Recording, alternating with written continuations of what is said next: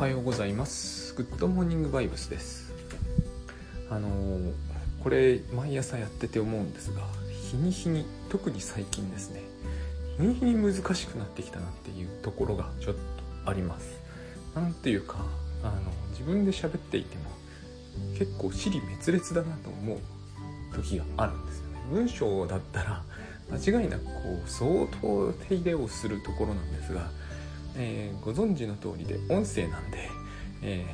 ー、前後というものの修正は効かないんですよね。言い間違えたらもう言い間違えっぱなしだし、えーと、結論に対して合ってない話を事前にしちゃってもですねもう戻って修正してどうたらこうたらというのが、まあ、聞かないじゃないですか。もう完全にシナリオ作ってから喋るっていうんだったら別なんですけれども、まあ、そういうことを全くしていないので尻滅裂感があるままこうここのところかなり手探りで進んでいます。あの不思議なんですよ。以前よりはこうだいぶグッドワイブスを喋っていても自分の中でしっくりきてるんですけれども、えー、しっくりきているという感覚とともに、えー、それについて喋るといろんな意味で、こう収集がつきにくくなっていく。一つにはえー、っとグッドバイブスってまあこれ自己啓発いろんな話にも通じますけれどもあの一度にいろんなことが関連してきちゃうんですね、えー、一つ意識とか愛による選択とかイリュージョンとか意味付けとか、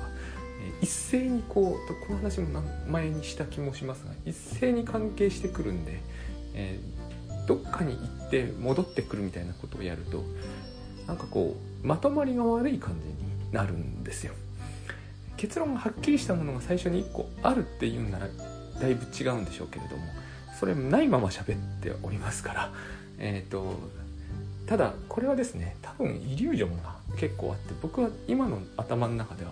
なんか最初の方はもっとちゃんとこう収集がついていた気がしてるんですけど多分最初の方が分からずに喋っていたから、えー、自分で聞き直すと最初の方がなんかこう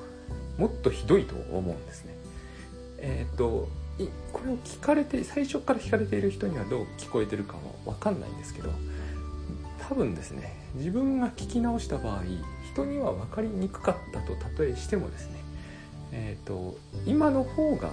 実は理にかなって喋っているとは思うんです。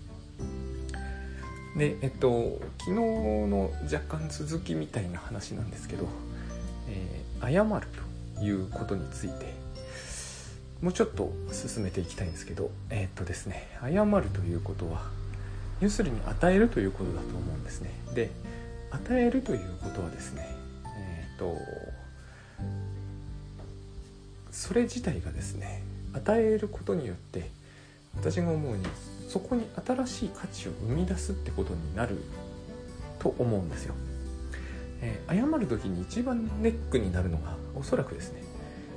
しかし私は悪くないぞっていう感情だと思うんです。で、えー、相手に怒られたら私は今あのごめんと言えばいいってことではないんですけど、えー、怒られたらその相手が怒っている。つまり、えー、私にその、えー、与えられた不安を取り除けと、まあ、この構図はですねほぼ確実にそうだと言えるんですよね。問題はこれがおそらく言いがかりだったという場合は、えー、その不安を取り除けと言われてもそうしてやる義理はないと思うのが一つと、えー、そもそもどうすればその不安を取り除けるのかどうも私には分かりかねますという場合が一つ。この2つは多分一緒にきます。で、えー、私はそれについて何の責任も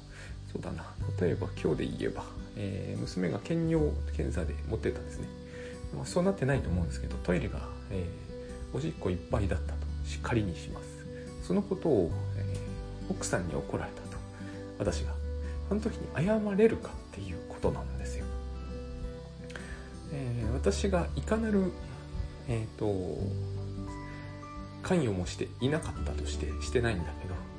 えー、その場合えー、なぜ私が謝らなければならないのかって思うと思うんですね。私が悪いわけではないというのは事実なんですよ。プラスえっとですね、えー、これに対して何をどうすれば相手の怒りが収まるのか。相手は不安に思ってることは何か。不安に思ってることは分かりやすいんですよね。トイレが汚くなった。うん。綺麗えっと清潔に衛生とにこだわる人はこれは大変腹立たしい。実に恐ろしいことなんでこれ多分私がイメージできている恐ろしさの上を言ってますね、えー、というわけで恐ろしい。取り除くには2つ考えられますよね。1つは、えー、私が掃除をする。でも多分これはね受け入れられないと思うんですよ。この非常に清潔さにこだわる人には、えー、自分でひどくなった場面ほど自分で掃除せねば、えー、安心できない。必要なやっぱ安心なのでね。でもう一つが謝るという。でも果たして私の謝罪によって気が収まるんだろうかということがありますよね。ところがですねこれがえ本気で謝ると収まるんですよね。このことが、えー、グッドバイブス以来私が一つ学んだことなんですよ。で私たちの常識というかこう特に今の時代の常識でここで謝らない。謝ることに意味がない気がするというのは一つはですねこの謝罪がただ、えー、この場を収めようとすると聞かないんですね。ここが非常に不思議なんですけれどもちょっとねここを説明するのが容易じゃないために話が難しくなって尻滅裂な方向に行くんですがつまり、えーと、一つは、えー、私たちが時間の観念に猛烈に縛られているために、えーと、平等ということについてですね、えー、現在までの平等ってことにひどくこだわるんですよね。えー、何か私が、えー、謝罪するなりトイレの掃除をすることによって私の方が一つ余計なことをさせられたと。その場合、えーと、私がの損害が一つ積み上がったというふうに考えちゃうんですよね。トータルで見るっていうことがどういうわけかですね私たちの時代には不思議と欠けていてこんなに未来予測をしたがる割にあのいわゆる長い目でそれもかなり長い目で見るっていう視点が欠けるんですよね。あの報酬はもしかするとうんと後になって戻ってくるかもしれない。まあ戻ってこないかもしれませんけどね。ただこの与えた瞬間に、えーと、与えられるというのはですねつまりここで損失が、えー、置き去りにされることはないっていう話をプラゾの慶三さんグッドバイブスで言ってるんですよ。きっと。でこれが全然受け入れられないということであると。つまりえっ、と今この瞬間がの関係が対等あの対等ないし貸し借りがゼロにならない限り許せないっていう感情がどこかに働いているはずで、えーと、それはそれでですね私は。決してこう現実主義的じゃないと思うんですね。多分ライハッカーやってる人はこの後からの報酬というものが見込めないと考えるんですよ。あるいは後から例えば私が先に謝ったとして相手が途端に態度を変えるということでは納得がいかないと思ってるとするじゃないですか。そうするとですね、えーと、あるいは相手の態度が変わらないかもしれないじゃないかと思ってるということもありえますよね。ただ、えーと、そこにものすごくこだわるということは、えー、この貸し借りの話で自分が先に損をすることは決して認められないというそういう感情にすごくこだわってるということになるはずなんですよね。現にこだわってると思うんですよ。あの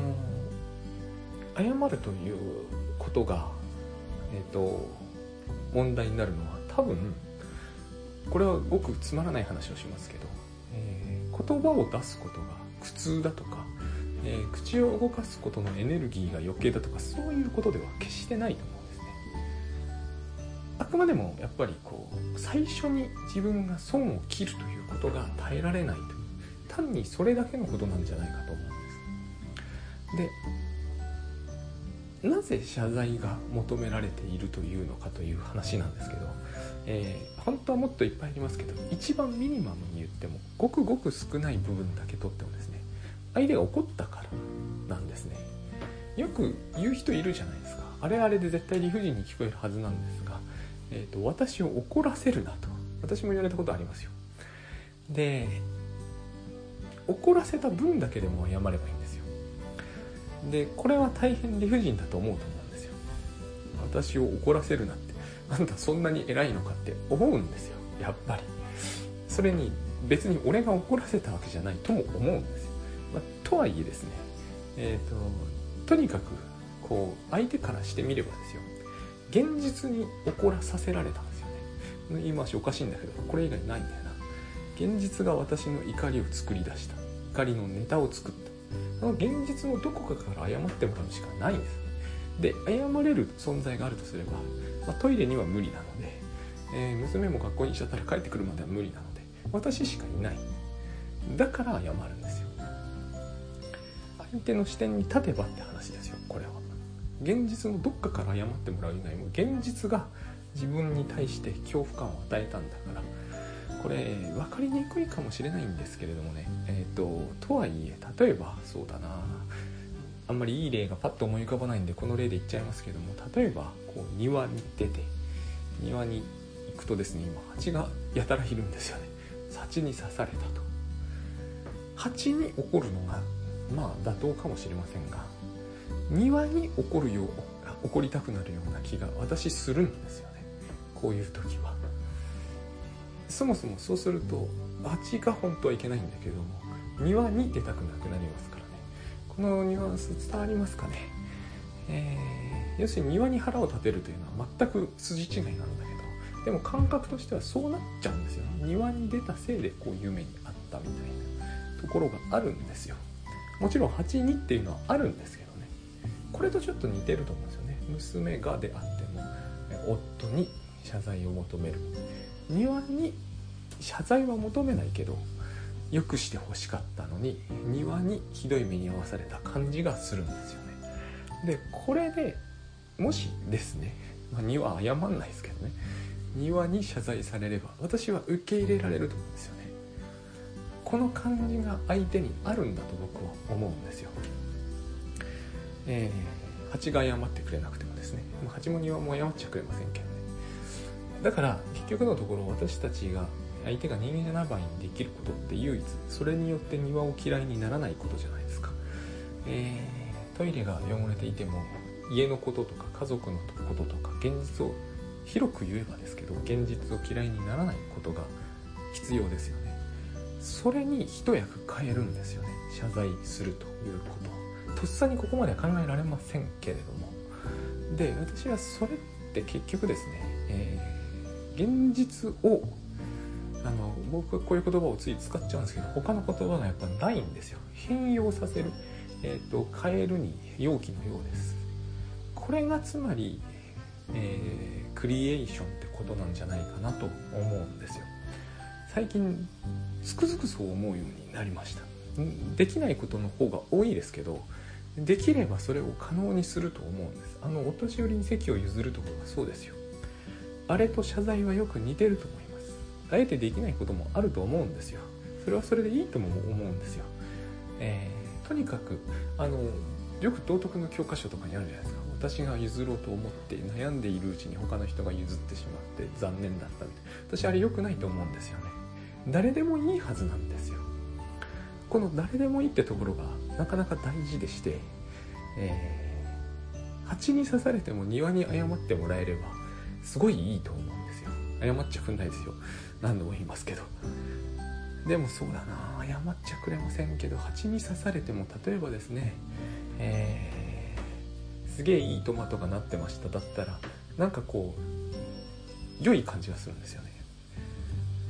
つまりえっとなんで僕が思うにですね。自分が譲れなくて隣の人が譲ったを残念に思うべきでないと思うかというと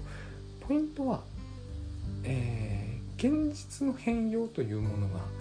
そのある人にとってよく作用すればもうそれで価値なのでそのところにですね、えーと、譲ったのは誰かという問題はほぼ大した問題じゃない。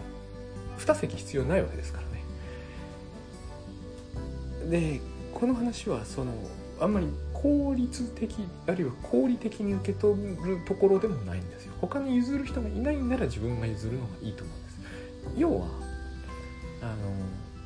そういう現実を作り出せるっていうその融通というのかな。自由という言い方が僕の中ではするんだけど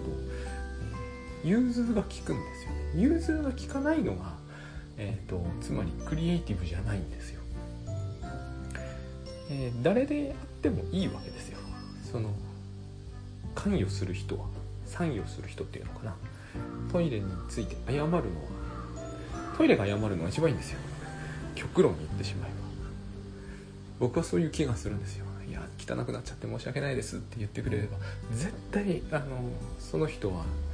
非常に納得すると思うんですよね。で現実が融通が利かないんですよ。一番悪いのはそこで謝ることが可能でありトイレをきれいにすることも可能である私がなぜ謝らなければならないのかって言ってかたくなであること。つまり現実というものは、えーと、可能であるようなことすらも可能にしてくれないんだっていう態度を現実が取ってしまうことがなんかね良くないような気がとてもするんですね。クリエイティブじゃない感じがするんです。あのこれが今回自分がですねその謝るということについてで実際に謝るとですね何度も言うけれどもあのそれによってですねあの変容するんですねやっぱりね。相手の態度が。これを見たいんだと思うんですね。でこの変容っていうのって、えー、ある恐れと深い関係があると僕は思ってるんです。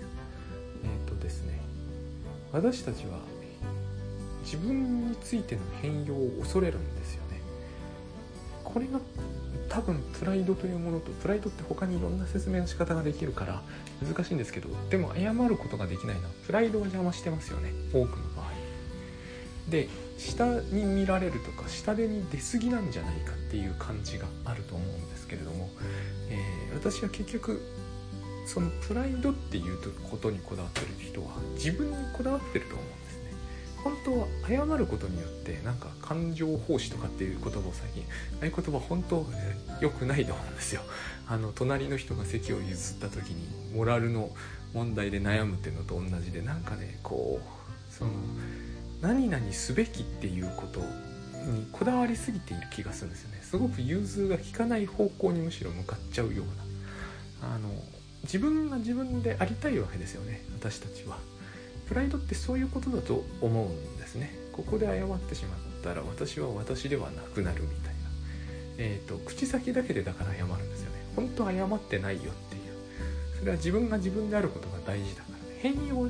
許さないんですよね。えっ、ー、とこれは本当によくあることで私はその不思議とですねこの辺で話がどんどん崩壊している感じがするんだけど謝るということと愛するということは実によく似てるなと思うんですよね。どっちも何が難しくするかというと,、えーと、自分が自分であることが難しくするんですよ、えーと、私が私である限りある政治家のことは許せないとか私が私である限りここで謝るわけにはいかないとかよく似てると思うんですよね。謝ることや愛することは実は簡単なんですよ。子供が見ている子供を見てると本当に思います。すぐ本気で謝りますよ。子供はまあ怖いってのはあると思うんだけれどもやっぱり自分に対するこだわりが、えー、私たちよりは緩やかですよね。当然その自我にかかってきたコストの差がありますからね。まだ10年ぐらいしか経っていないし自我ができてから10年は経ってないんでこだわりも少ないっちゃ少ないわけですよね。私の場合40年は経っちゃってるわけですから。でそうするとこうあるものが好きになれない。なぜなら食べ物でさえ言う人いるじゃないですか。えっ、ー、となんかこうその食べ物は私が私である限り好きになれないっていうような。だから食べても見ないみたいな。あの今の例だとちょっとあんまり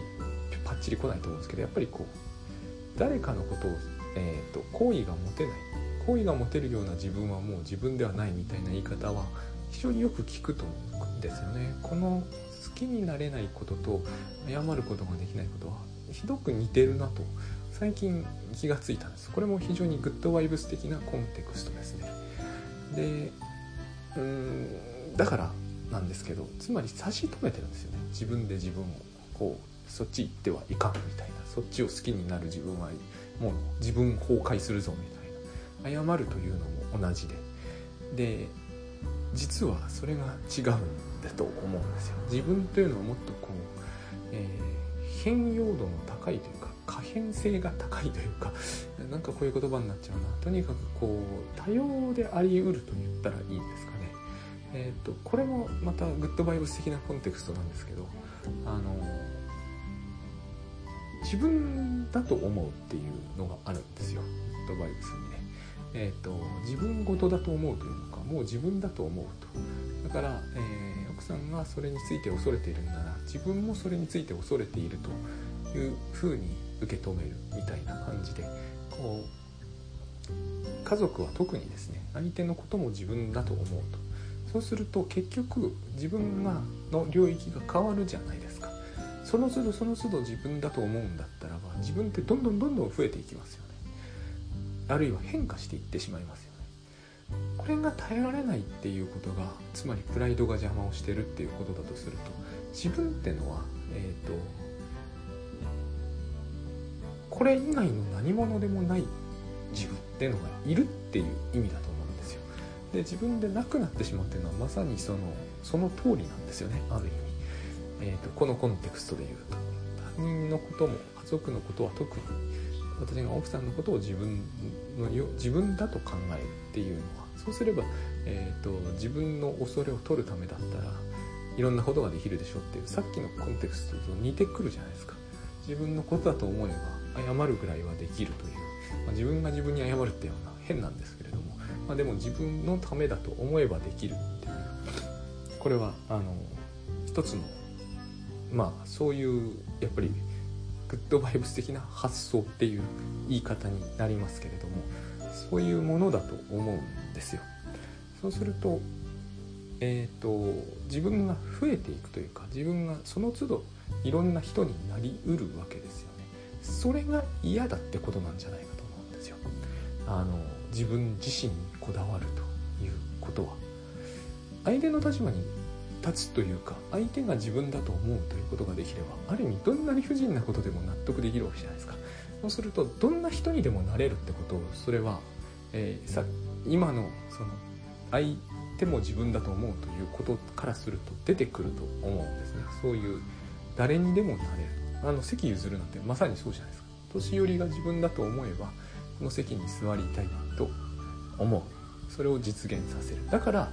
譲るのが自分じゃなくてもいいわけですよ。そうすると同時に相手が自分だと思うということは自分はお年寄りでもあるってことになりますよね。ここら辺がポイントかなと思うんです。そうすると私たちはそれをやるたびに自分が違う人間になるわけですよね。いろんな人になっていく。で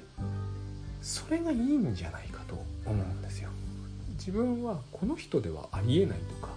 えーと、自分は結局佐々木翔吾以外の人間には絶対なりたくないっていう時ほど、えー、八方塞がりになっていく感じがするんですよ。変変容しなくなりますからね。自分も、えー、世の中もあるいは現実もですね。変容するほど都合がいいわけじゃないですか、えーと、トイレが謝ってくれるのが一番いいってさっき言ったのは庭とかでもいいんですけれども。つまりそれ都合がいいじゃないですか。お互いに。でお互いに都合がいいほどいいわけじゃないですか。変容しないと何がいけないって都合が悪いことが起きた時に塞がっちゃうということだと思うんです。でこのスタートラインにえというかこの話の全ての中に謝るというのはかなりいろんなところで、まあ、オールマイティーのカードみたいに使える、えー、切りやすいカードなのではないかと。そういうことをちょっと考えたんです。